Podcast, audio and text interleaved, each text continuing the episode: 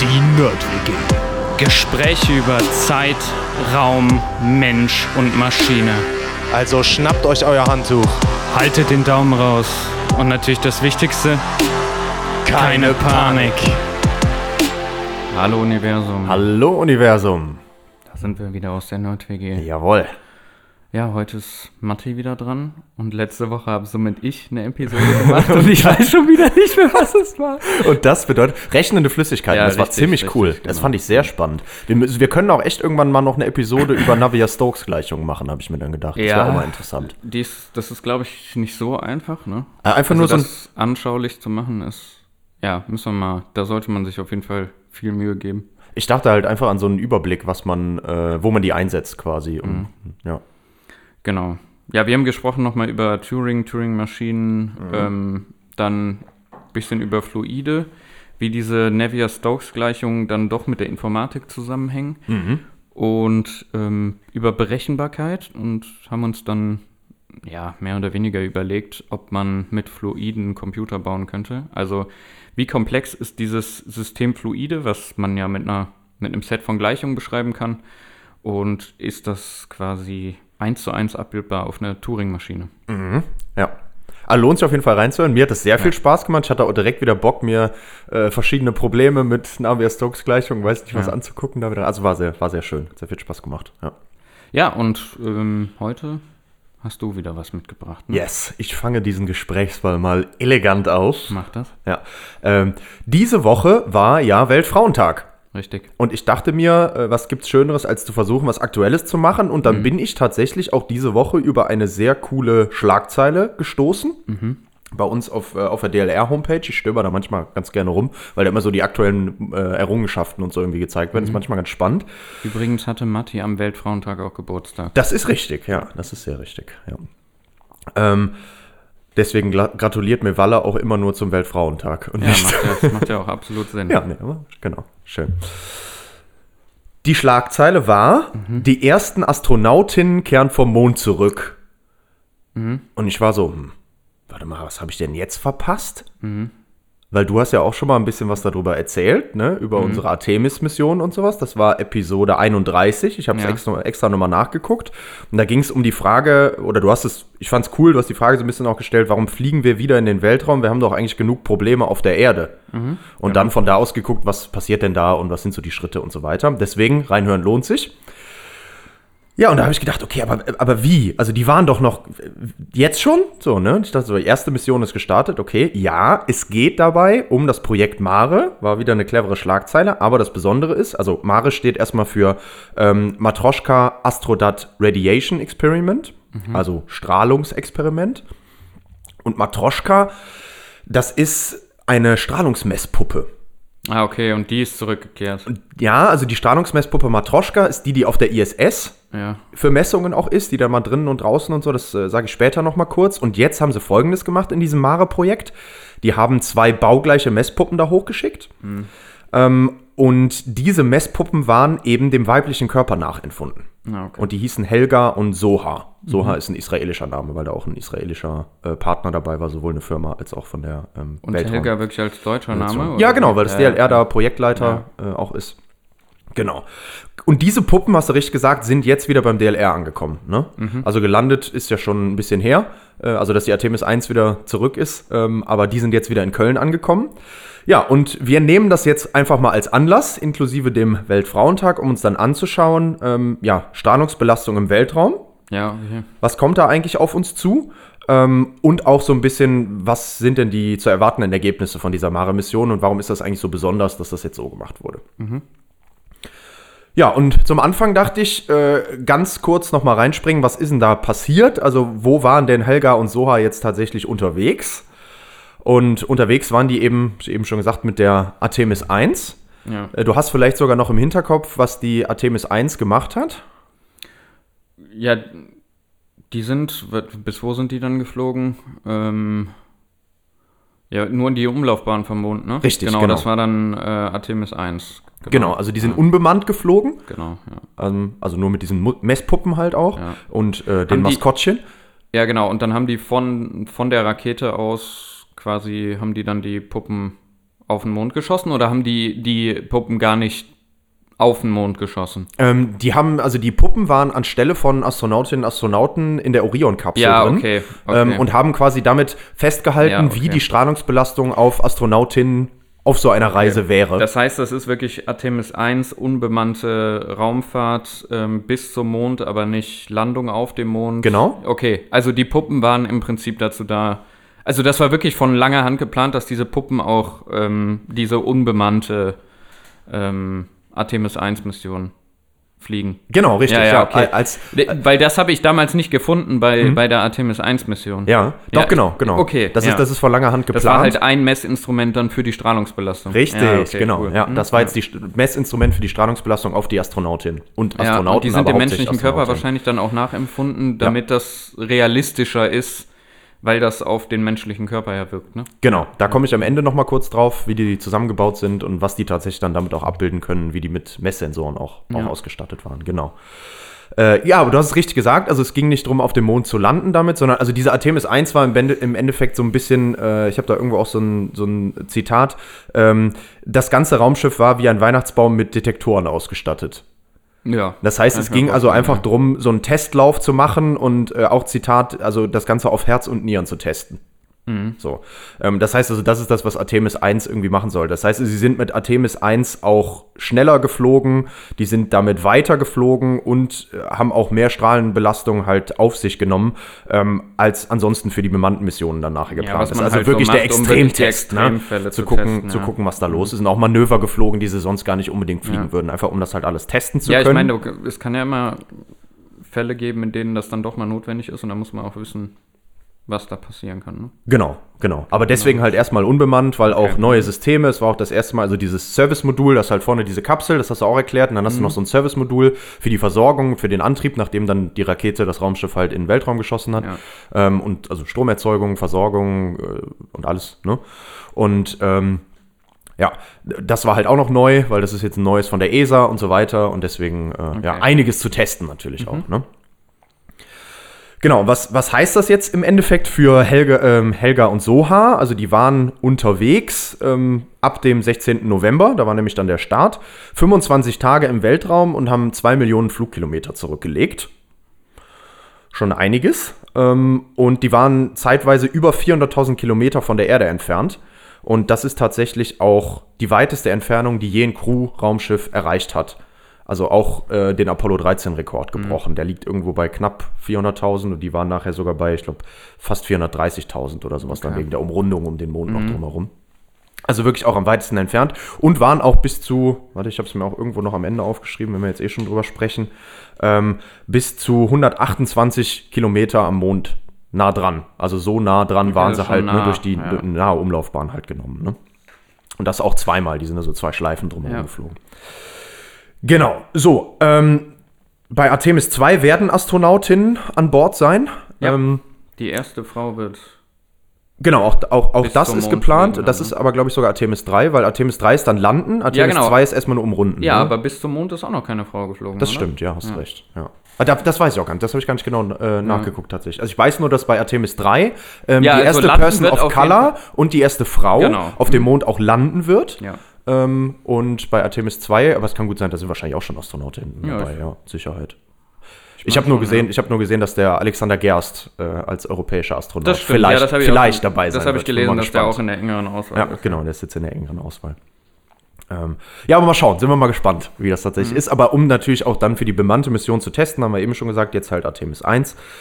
Ähm, und im Dezember ist die Artemis 1 halt auch wieder zurückgekommen. Fazit bisher ist auch nicht nur Strahlungsbelastung, sondern generell auch, es hat echt eigentlich alles funktioniert. Und damit ist also jetzt der Crash-Test erstmal bestanden. Ist das gut? Ja, nee, da, doch, ist, Ja? ist, ist schon was Gutes. Also ähm, es wurde sogar mehr Strom erzeugt als nötig, so roundabout 15 Prozent, weniger Treibstoff verbraucht als erstmal erwartet, also so 20 Prozent, weil einfach Wie gesagt, dieses Service-Modul ist halt auch neu, also sind schon mal gute Zeichen. Das Einzige, was so ein bisschen war, dieser ähm, Hitzeschutz beim Wiedereintritt. Ne? Es wird ja, Ja, total heiß, ja. über fast 3000 Grad Celsius. Ähm, wegen der Reibung in der Atmosphäre dann, der dem starken Abbremsen. Ähm, ist ein bisschen stärker abgeschmolzen als, erwartet. ja. Ähm, aber es wäre auch noch nicht kritisch gewesen, wenn ich das richtig verstanden habe. Aber trotzdem sind sie ja jetzt auch da nochmal dran, das zu gucken. Mhm. Also sie waren sich noch nicht sicher, aber die Hochrechnungen haben halt eigentlich was anderes ergeben. Ja. Ja. Aber ansonsten, also hat echt sehr, sehr viel sehr gut funktioniert. Obwohl sie eigentlich echt bis an die Grenzen gegangen Das liegt ja auch am Winkel, oder? Ja, klar, liegt das am Winkel. Ja. Aber Fall. die hatten ihren richtigen Winkel dann. Das habe ich so verstanden, ja, dass das eigentlich bis dahin funktioniert hat. Es ist einfach nur das, das Abschmelzen an sich irgendwie stärker gewesen. Also vielleicht auch einfach höhere Materialermüdung als erwartet. Ja. ja. Das aber dann halt an dieser Orion-Kapsel, ne? nicht an dem. Äh, Das Service-Modul verglüht. Das wird Mhm. Okay, abgeworfen ja. vorher. Das geht dann nur noch um die Kapsel vorne, wo die Astronautin, Astronauten dann drin sitzen. Was dann wirklich durchkommt durch die Atmosphäre und dann Fallschirm irgendwann und dann Ja, die Ozean. drehen das ja auch, ne? Da ist ja dann das Hitzeschild Genau. quasi, ähm, Genau. was den Rest quasi schützt und ähm, ja. Genau. Ja. Darunter ist ja nicht so heiß. Also nicht ganz so heiß. Es ist sehr heiß, aber nicht ganz so heiß, weil Ja. du halt das Hitzeschild hast. Äh, Genau.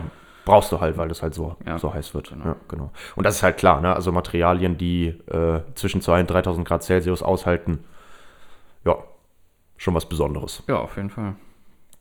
Ja, äh, das Datenauswerten, also wenn die jetzt Ende letztes Jahr wieder gelandet sind, wird so ungefähr ein Jahr dauern. Äh, und 2024 dann Artemis 2, also Umrundung mit äh, Mannschaft und dann 2025 Artemis 3 landen auf dem Wenn es denn bei den Jahren bleibt, ne? Das So ist der man dann Plan, auch nicht genau. mal genau, das ist der Plan, ja. Ja, genau, so ist erstmal der Plan. Ja, das für den Überblick. Mhm. Ähm, und kleine, kleine Wiederholung. Vieles davon hattest du auch schon erzählt in, in der Episode Helga und 31. Soha. Genau. Und jetzt ist die Frage, Helga und Soha, warum waren die denn mit dabei? Soha, S-O-H-A. Äh, Z-O-H-A-R. Ja, vielleicht auch anders ausgesprochen. Ich Okay. kann das, kann das nicht. Ja, okay. Wie gesagt, israelisch müsste das sein. Z-O-H und dann A-R. A. Okay. Also kann auch Soha. Ich, ja, ja, okay. Kenne ich, ja. kenn ich mich tatsächlich nicht aus. Das, das weiß ich nicht. Ja. Mhm. Aber ist halt ein weiblicher Name. Israelisch. Ähm, ja, warum waren die mit dabei? So ein bisschen die Frage. Und deswegen mal kurz noch ein, ähm, ein Ausflug in Strahlungsbelastung im Weltraum. Mhm. Wir haben das auch schon mal kurz angeschnitten, äh, weil wir haben ja auch schon mal über Habitat im Weltraum geredet und sowas. Auch im Zuge von der Episode und auch noch von einer anderen Episode. Ähm, aber ich wollte es jetzt einfach nochmal, weil es dazu dann passt, nochmal ein bisschen zusammenfassen, vielleicht noch ein bisschen mehr ins Detail gehen. Ähm, was man halt sagen kann, also man kennt ja diesen Begriff kosmische Strahlung.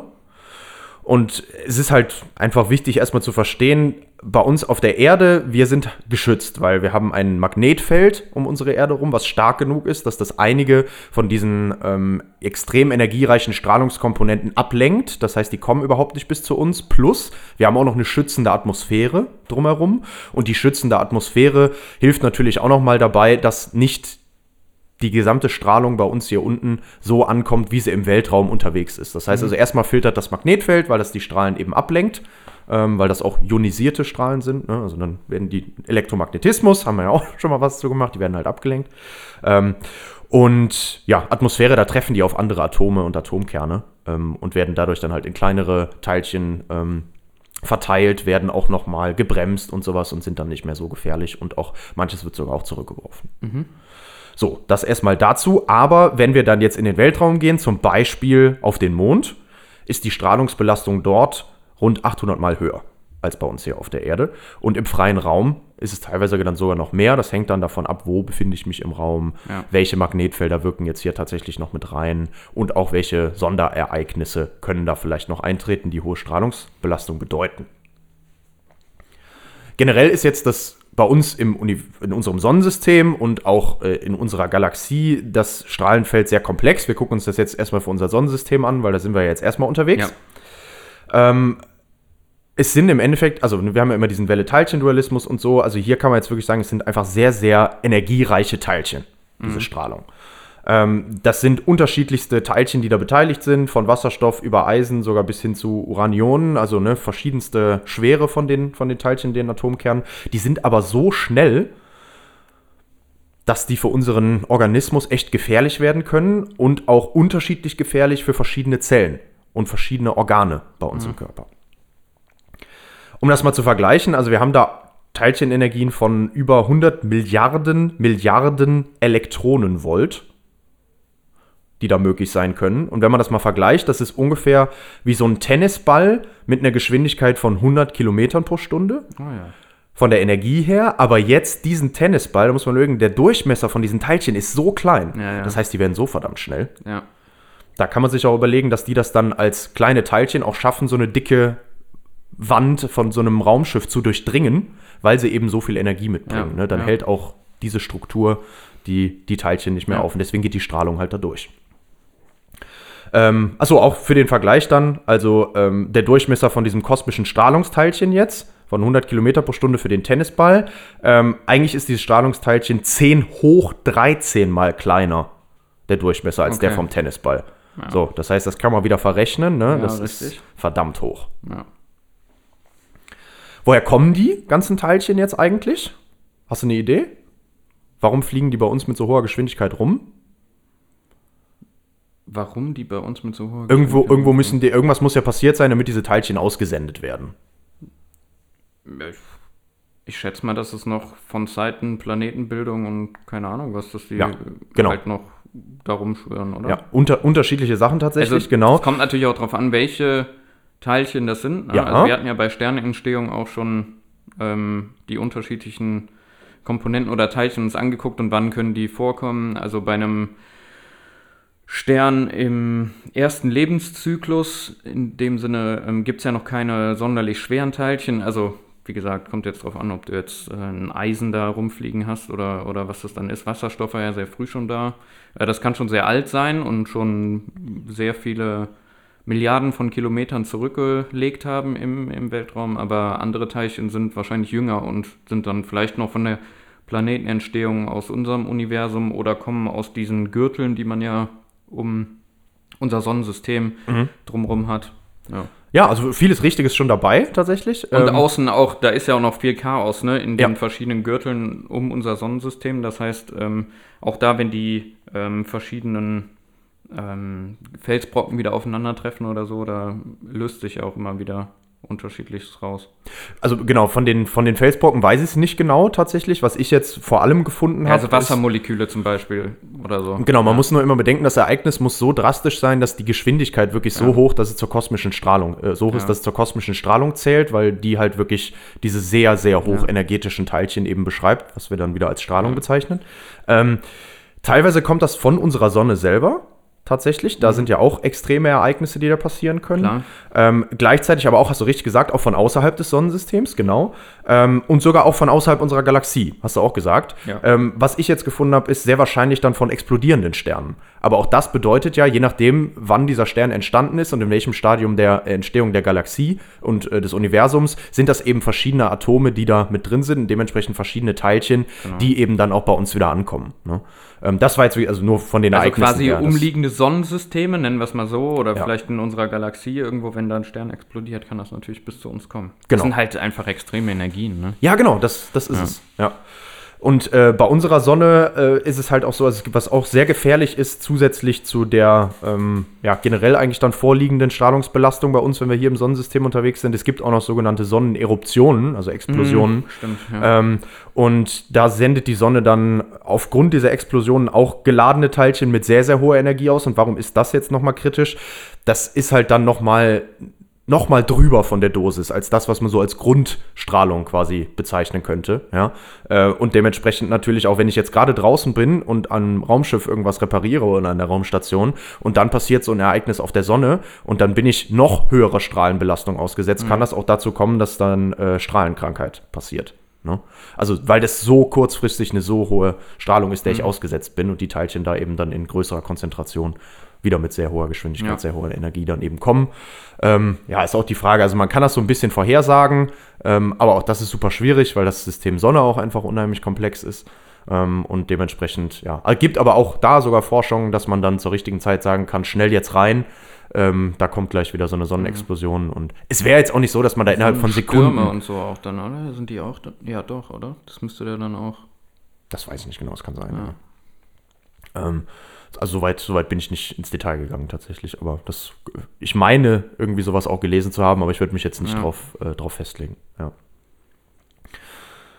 Genau, es ist nicht so, dass man dann innerhalb von drei Sekunden da quasi zu sehr belastet wäre. Man hat schon noch Zeit quasi dann, auch wenn das anfängt und man die erhöhte Strahlenbelastung misst, sich dann halt in einen schützenderen Bereich vom, vom Raumschiff oder von der Raumstation zu begeben. Ähm, aber trotzdem ist es halt eine höhere Strahlungsenergie, der man ausgesetzt ist. So, äh, damit wissen wir schon mal, was da so unterwegs ist und was einen da eigentlich erwartet als Astronaut. Und jetzt ist natürlich noch die Frage, okay, aber wie kann ich denn jetzt sagen, das ist gefährlich, das ist nicht gefährlich? Ja. Wir kennen das bei uns auf der Erde. Wir haben ja auch hier ähm, in Atomkraftwerken, äh, im medizinischen Bereich und so hochenergetische Strahlung, denen wir oder denen Menschen ausgesetzt sind. Ähm, und sowas misst man dann normalerweise in der sogenannten Einheit Sievert. Und das ist nichts anderes als so eine Art Äquivalenzdosis, also wie viel habe ich da abgekommen? Als Äquivalent, ähm, die diese ionisierende Strahlung im menschlichen Gewebe dann deponiert. Ja, das heißt, was ist da wirklich angekommen, was ist dann bei mir im Körper dann drin. Ähm, ist aber schwer, diesen Einfluss auf den menschlichen Organismus zu bewerten, weil es gibt unheimlich viele verschiedene Arten von Strahlung mit verschiedenem Energiespektrum, was unterschiedlichen Einfluss hat auf unsere Organ unseren Organismus. Plus, es hat ja auch noch mal, je nachdem, wo es auftritt, unterschiedlichen Einfluss. Und mit diesem Sievert will ich ja jetzt wirklich eigentlich die Gefahr bewerten, die durch den Einfluss Die der Belastung Strahlung Prinzip, ne? Ja. auf mich quasi passiert ist. Das heißt, das ist unheimlich komplex, das irgendwie in einen Wert abzubilden, weil da so viele verschiedene Faktoren mit reinspielen. Kann man das denn in einem Wert? Man macht's halt. Okay, ja, Ähm, das ist irgendwie. Und Aber rein theoretisch würde ich jetzt erstmal sagen, man müsste ja, die Normalbelastung wäre ja die Belastung, die ich auf der Erde habe. Hm, genau. Wenn ich jetzt, sage ich mal, das Strahlenspektrum aufstelle, dann kann ich ja gucken, was für eine, je nach Strahlung, für eine Belastung auf meinen Körper habe auf der Erde, nehme das als, ich sag mal, Normalzustand und dann vergleichst du dagegen, ne? Genau, das Problem ist nur, dass halt, wenn du jetzt dann ein anderes Spektrum hast, kann das plötzlich viel Ja, drastischere Einflüsse haben. Das ist zwar von der Energie her vielleicht äh, nur minimal mehr, aber weil es eben also punktuell und so, nicht, ich so wollte jetzt nicht war. auf diesen Sievert-Wert hinaus, Okay, sondern rein ja. theoretisch kannst du die einzelnen Komponenten Ja, immer gegeneinander legen mit dem Normalzustand und dann. ja, genau. Also so verschiedenste Ansätze werden natürlich auch gemacht. Naja, nur der Sievert soll quasi erstmal, ich sag mal so, es ist wie die Gefahrenampel. Ja, genau. Genau, um das äh, wirklich einfach abbilden Ja, zu können. Und ja. und ja, also was man halt macht, ist, also die Idee ist so ein bisschen, ähm, man hat Informationen über die Zusammensetzung der Strahlung, wie die halt bei uns auf, auf mich wirkt, je nachdem, wo ich gerade Strahlung Mhm. ausgesetzt bin. Das ist natürlich viel einfacher, wenn ich die Strahlung selber schon erzeugt habe, wie hier auf der Erde, und dann weiß ich ungefähr, wie die zusammengesetzt ist. Im Weltraum ist viel schwieriger. Ja. Das heißt, hier Strahlenbelastung auf der Erde, selbst erzeugte Sachen kann ich gut abschätzen, wie gefährlich das ist. Bei der Strahlung im Weltraum, weil das Spektrum so komplex ist und sich auch verändern kann, äh, ist das viel komplizierter. Erstmal das.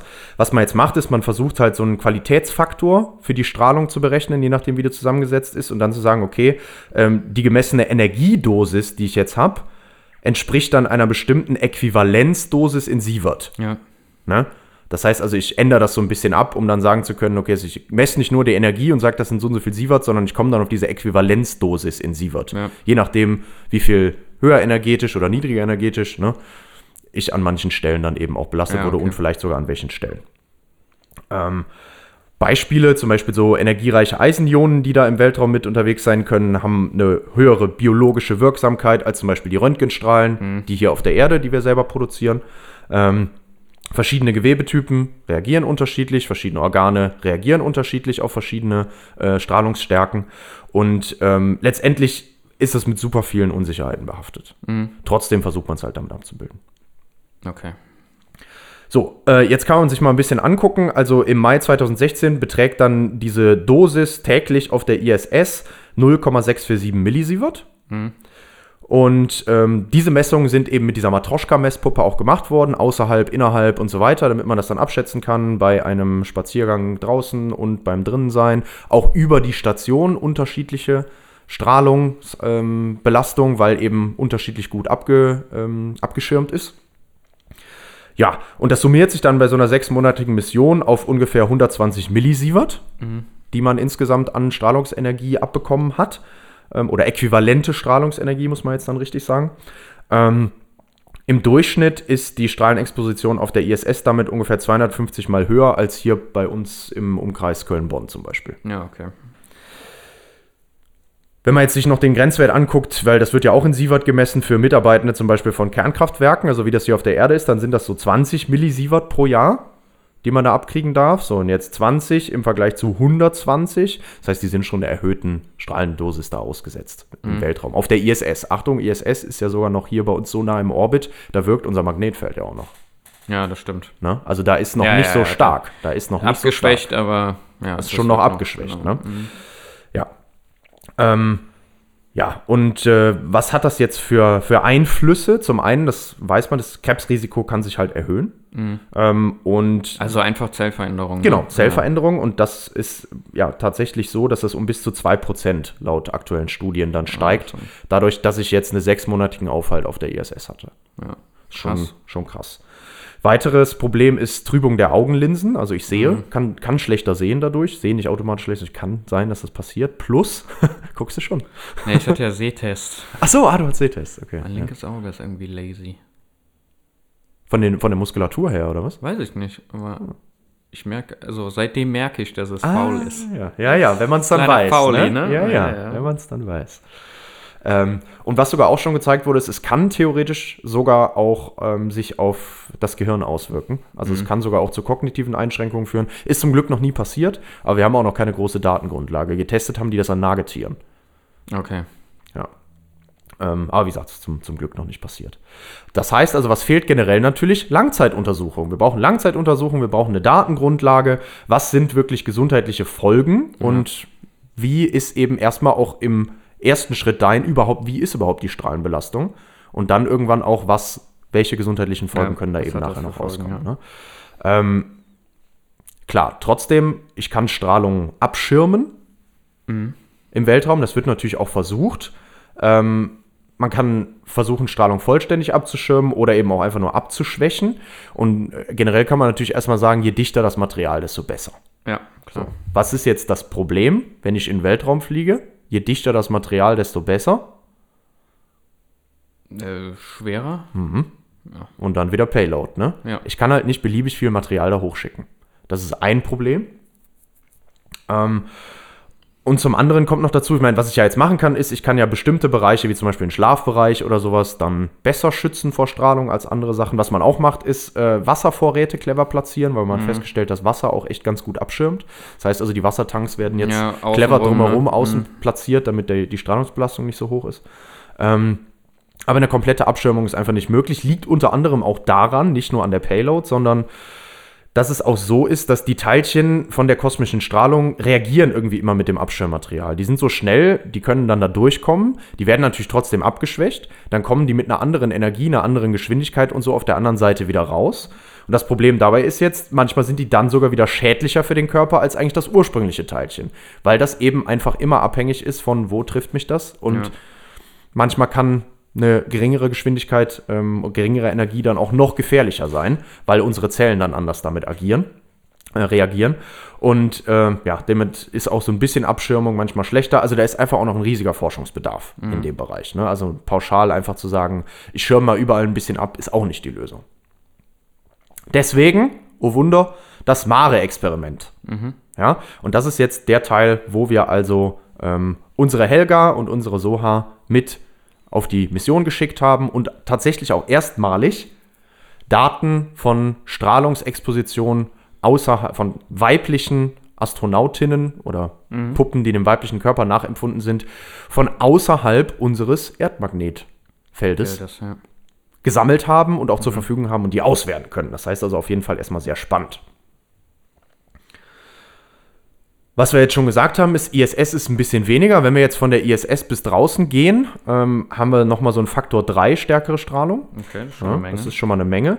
Damit kann man jetzt mit ersten Rechnungen sagen, also dadurch könnte es, natürlich auch immer davon abhängig, wie lange bin ich dann unterwegs, ähm, das Krebsrisiko um weitere 4 bis 25 Prozent steigen. Viel. Sehr viel. Man weiß es aber einfach nicht genau. Ist auch ein riesiges Spektrum, was da gerade ist. Ja. Wie gesagt, ist immer abhängig von der Länge, aber wenn wir jetzt auch bis zum Mars wollen, viele sagen, das dauert bis zu drei Jahre, bis wir da sind. Ja. Elon Musk sagt, er schafft es in fünf Monaten. Äh, wir sind mal gespannt, was dann da noch kommt. Ähm, Aber es fehlt halt auch da wieder die Datenbasis. Im Moment, was wir viel machen, ist für die Forschung, wir stützen uns auf Daten, die wir haben von Atombombenversuchen und auch Atombombenereignissen, die eben schon passiert sind, wo dann im Nachhinein auch Untersuchungen angestellt wurden. Aber jetzt ist das Strahlungsspektrum im Weltraum natürlich ein anderes als nach so einer Atomexplosion. Macht auch wieder einen Unterschied. Ähm, und was man deswegen noch macht, ist, man benutzt so Schwerionenbeschleuniger. Also man beschleunigt die Teilchen selber auf eine so hohe Geschwindigkeit Ja. und guckt dann, was passiert dann, wenn ich das auf bestimmte Zellen und sowas schieße. Ähm, Problem, ich habe kein ganzes Spektrum, kein ganzes Strahlenfeld, so wie bei der kosmischen Strahlung im Ja, Weltraum. sondern immer einzelne Strahlung, ne? Ja. Plus, zweites Problem, Kurzzeit versus Langzeitaussetzung. Ja, Das ist ja. wieder Kurzzeit. Eigentlich im Weltraum habe ich Langzeit. Das heißt, uns bleibt eigentlich nichts anderes übrig, als das wirklich mal zu messen. Ja. Genau das haben wir gemacht. Ähm, ja, und was jetzt da tatsächlich war, du hast am Anfang schon mal gefragt, wie sind diese Puppen zusammengesetzt? Ähm, also wir haben wirklich zwei baugleiche Puppen, die heißen deswegen auch die Luna Twins. Ähm, und das ist quasi abgebildet so Kopf, Oberkörper, Becken. Dass die wichtigsten Organe einfach mit dabei sind. Ähm, und die eine davon, und jetzt lass es mich richtig sagen, Soha war mit einer Strahlenschutzweste ausgerüstet auf dem Flug. Okay. Helga nicht. So, das heißt, Helga war der kompletten Strahlung ausgesetzt und bei Soha haben sie probiert, hilft denn diese Strahlenschutzweste schon, die eben auch die wichtigsten Organe abdeckt. Das heißt, so, eine, so eine Oberkörperweste im Endeffekt auch.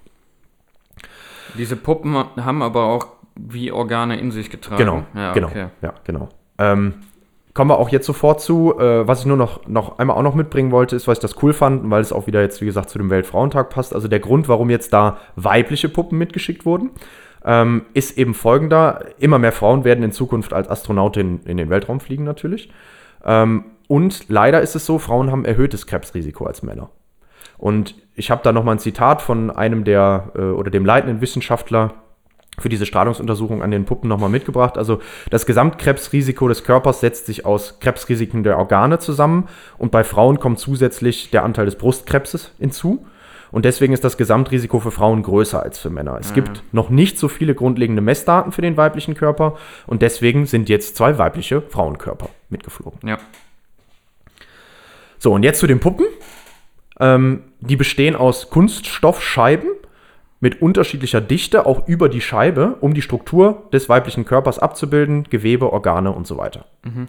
Das heißt, also wir haben da jeweils insgesamt 38 Scheiben, eine Höhe von 95 Zentimetern, Beine sind halt nicht wirklich dran. Ähm, und die sind 36 Kilogramm schwer, jeweils die Puppen. Ähm, und durch diese verschiedene Dichte kann ich also tatsächlich Organe, Knochen und so weiter über diese Scheibe jeweils dann abbilden und kann Ja, dann okay. auch gucken, wie die Strahlungsbelastung an den verschiedenen Stellen tatsächlich ist. Die Puppen sind nämlich mit sogenannten aktiven und passiven Strahlungssensoren ausgestattet. Diese aktiven Detektoren ähm, sind extra an den wichtigen Organen auch angebracht. Ähm, zwei in der Lunge, eins im Magen, eins in der Gebärmutter, eins im Rückenmark, weil das die strahlungsempfindlichsten Organe sind. Okay. Und außerhalb gibt es dann auch noch welche. Ähm, die Detektoren sind was Besonderes, die sind batteriebetrieben und haben die Strahlungsdosis tatsächlich alle fünf Minuten abgespeichert. Warum ist das besonders? Bis jetzt hat man es meistens so gemacht, dass man einfach nur die Gesamtdosis gemessen hat. Ja. Dann wusste man zwar ungefähr, wie das Spektrum aussieht und was insgesamt während des gesamten Fluges auf die ähm, entsprechenden Puppen eingestrahlt ist und sowas. Aber jetzt kann man wirklich auch einen zeitlichen Verlauf der Strahlendosis beobachten. Das ist natürlich interessant, weil man jetzt sagen kann, zum Beispiel, wie stark war die Strahlung im Mondorbit oder wie stark war die Strahlung, als wir gerade aus dem Magnetfeld raus sind von unserer Erde und sowas. Klar, oder ne, klar raus, aber ne, schon mal weiter davon weg. Ähm, oder auch zum Beispiel, wie viel Strahlung waren die Puppen jetzt nach fünf Tagen schon ausgesetzt ne? und nicht nach allen 25 Ja, Tagen. ja, klar. Deswegen ist das sehr interessant. Ähm, das waren auch neue Sensoren, 18 von der NASA, 16 vom DLR entwickelt. Fand ich auch übrigens cool. Die heißen dann M42. Okay. Ne? 42 die Antwort auf Ja, die Frage ja. der Fragen. Fand ich witzig. Weiß nicht, ob es deswegen so ist, aber irgendwie hat es mich angesprochen. Ähm, und was cool ist, was jetzt schon klar ist, also die aktiven Strahlungsdetektoren haben durchgehend sehr gute Daten geliefert. Also die sind zwar noch nicht ausgewertet, aber die sind schon mal ausgelesen Mhm. und das hat schon mal alles funktioniert. Das ist schon mal sehr cool, das heißt, wir können spannende Ergebnisse erwarten. Ja. Zusätzlich dazu, dass wir das gemessen haben, ähm, haben wir auch noch passive Sensoren da drin gehabt. Und das ist auch sowieso so ein übliches Ding. Wie sieht das aus? Das sind tausende kleine Kristalle, die überall noch in den Puppen, an den Organen und an verschiedensten Stellen verteilt waren, um wirklich so ein 3D-Bild von der Strahlenbelastung Ja, okay. abgeben zu können. Das sind dann sogenannte Thermolumineszenzdetektoren. Ähm, Thermolumineszenz, was heißt das? Ähm, die messen die gesamte Strahlenbelastung über den Zeitraum in, ihren, äh, in ihrem Kristallgitter, weil eben diese Strahlung, die da drauf trifft, das Kristallgitter verändert. Die Energie wird in diesem Kristallgitter gespeichert. Und wenn ich das im Nachhinein erhitze, Thermo, dann geben die Energie in Form von Licht ab, Lumineszenz. Und dieses Spektrum, was dann an Licht wieder abgegeben wird, die Energie kann ich messen. Und das ist dann proportional zu der eingestrahlten Energie. Okay. Deswegen schicke ich diese, diese Detektoren in Form von diesen Kristallen mit. Das waren 6000 pro Puppe, also da waren echt so viele kleine überall verteilt. Ähm, ja, und was jetzt eben passiert ist, diese Puppen werden Scheibe für Scheibe auseinandergenommen. Ähm, die Messkristalle werden ausgebaut und ja, dann können die einzelnen Messkristalle auch noch ausgewertet werden in den entsprechenden Laboren mit den Geräten, erhitzt, bestrahlt, auswerten. Dann haben wir wirklich so ein 3D-Bild, einmal von der Gesamtbelastung nach dieser Reise, sehr detailliert mit den Kristallen. Und zusätzlich haben wir auch noch für die wichtigsten Organe und die wichtigsten Stellen einen Überblick, wie tatsächlich der zeitliche Verlauf der Strahlungsbelastung war. Ja, und damit haben wir sehr viele spannende Ergebnisse zu erwarten, würde ich mal sagen.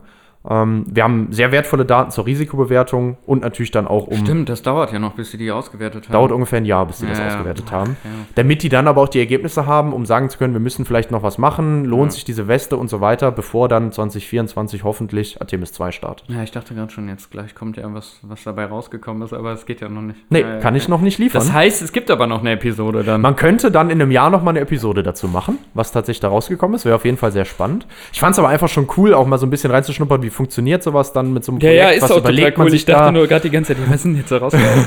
ja. okay, hm, Ja. muss man sich noch gedulden. Ja, genau. Stay tuned, Ja. kann man da wieder sagen. Ähm, aber es ist zu erwarten, also ne, für Erkundungsmissionen im Weltraum werden da spannende Ergebnisse rauskommen. Ähm, ja, und wir wollen natürlich damit den Menschen die sichere Erforschung des Weltraums ermöglichen. Und diese Strahlungsfrage ist einfach nur ein großes Fragezeichen. Im Moment. Fliegen die Puppen jetzt irgendwann dann auch mal mit, trotz, auch wenn da Menschen dabei sind, also bei Artemis 2 oder so? Ich glaube Nee, nicht, dass das okay. geplant ist. Vielleicht werden die irgendwann mal zur ISS oder einer neuen Raumstation geschickt. Ähm, Wäre auch mal interessant, die ähm, noch weiter wegzuschicken, ne? ja, wenn man die da wieder zurückkriegt, ja, wenn das funktioniert, dass Ja. man wieder zurückkommt, klar. Das wäre interessant. Zum Mars zu schicken, mal zuerst. Ja, genau. Könnte, ja, aber wer weiß, wird da wahrscheinlich ähnlich laufen. Ne? Da wird man auch erst unbemannt Ja. fliegen. Ja. Und dann danach und dann kann man auch solche Messpuppen wieder verwenden. Mhm. Generell halt einfach super, super spannend, um da weiterzukommen und weiter zu gucken, dass man auch da den, den Menschen auf seiner Reise im Weltall halt schützen kann. ja. Zumindest bestmöglich wird er nie ganz gehen, ne? Nee, das auf keinen Fall. Das Risiko ist immer größer. Die Astronautinnen und Astronauten werden ja natürlich auch über diese Risiken aufgeklärt. Ne? Ja, ja, klar. Aber trotzdem will man natürlich was daran machen. Also eigentlich sagt man ja, es gibt nicht umsonst hier auch auf der Erde Grenzbelastungen. Ja. Eigentlich würde man sich ja wünschen, dass man das im Weltall auch einhalten kann. Ja. Auf der ISS im Moment ist es schon unmöglich. Und wenn man jetzt noch weiter und länger unterwegs ist und auch noch außerhalb unseres Magnetfeldes, dann wird es eben noch drastischer. Ja, ja. War's das? Ja. Ach so, er guckt mich hier so erwartend an. Ja. Ja, ja, cool, sehr cool. Ähm, ja, mega spannendes Thema. Äh, ich bin wirklich gespannt, was da rauskommt. Ich auch. Müssen wir ja. dann noch mal. Du wirst es ja am DLR dann irgendwie mitbekommen, wann da. Ergebnisse da sind. Ja, ja, dann musst genau. du uns noch mal, noch mal aufklären. Ja, sehr Super gerne. spannend. Und, das hat mir jetzt auch erklärt, warum der Imperator bei Star Wars so schlecht aussieht. Ja, der ist einfach immer. so viel geflogen, ne? Ja, zu viel Strahlenbelastung ausgesetzt gewesen. Deswegen ist er so grau und faltig. Ja. Ja, da haben wir es wieder. ja. Erhöhtes Krebsrisiko. Die haben halt nur bessere Medizin in Star Wars. Ja. Deswegen haben die den auch irgendwie wieder hingekriegt. Na, die halten den einfach nur am Leben. Das ist Und die richtig. dunkle Macht. Ja, ja, richtig. Das kommt ja, Ja. noch. Die Mediklorianer kommen ja noch dazu. Ja. Ja. Ja, aber da sind wir ja auch dran mit dem Forschen. Ne? Naja. ja, danke dir. Ja, Martin. gerne. So viel erstmal zu den ersten Astronautinnen, äh, die um den Mond geflogen sind und Ja. schon wieder zurückgekommen sind. Und ich bin auch sehr gespannt, wie das jetzt mit Artemis 2 und 3 weitergeht. Ja, auf jeden Fall. Und dann- kommt ja jetzt dann nächstes Jahr die Artemis 2 Mission. Hoffentlich, genau. Ja. Ja. Okay, Gut, dann würde ich sagen, abschalten. abschalten. Sehr schön. Ja, aber ich bin, ich bin wirklich sehr gespannt. Also das war jetzt auch nochmal so Ja, ich, man würde jetzt wahrscheinlich vermuten, dass diese Strahlenschutzweste hoffentlich hilft. Ne? Ja. Also schon mal bessere, dass da weniger Strahlenbelastung ähm, ähm, an die Puppe gekommen ist als bei der ohne.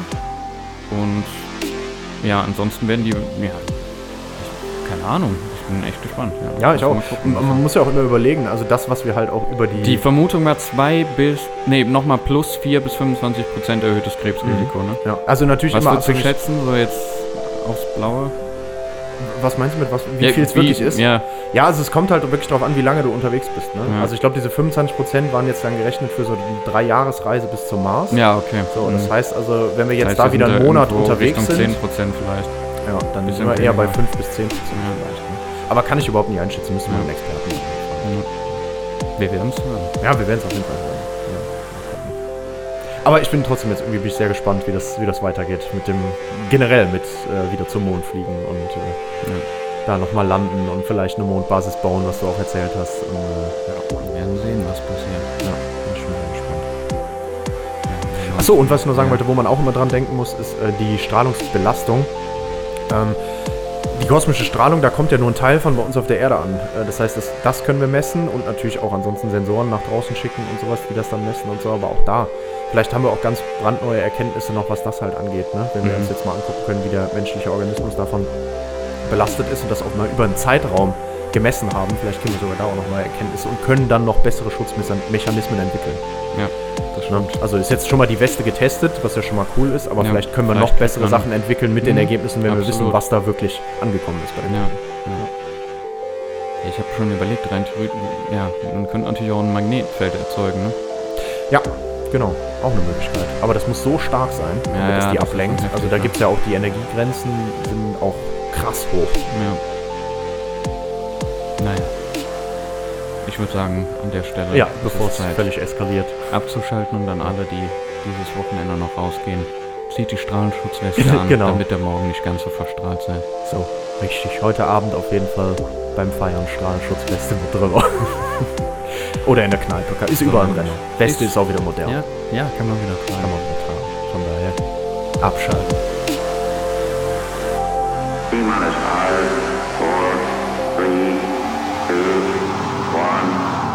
left.